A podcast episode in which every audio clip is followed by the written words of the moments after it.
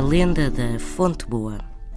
Numa das freguesias do Conselho de Vila Velha de Rodão, encontram-se os restos de uma fonte que se diz que em tempos foi milagrosa, a Fonte Boa.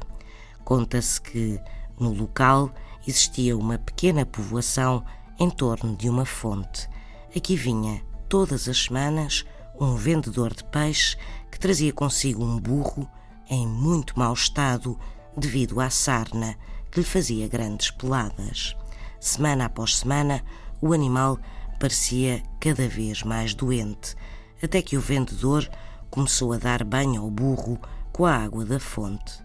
Passaram poucas semanas e o burro começou estranhamente a recuperar.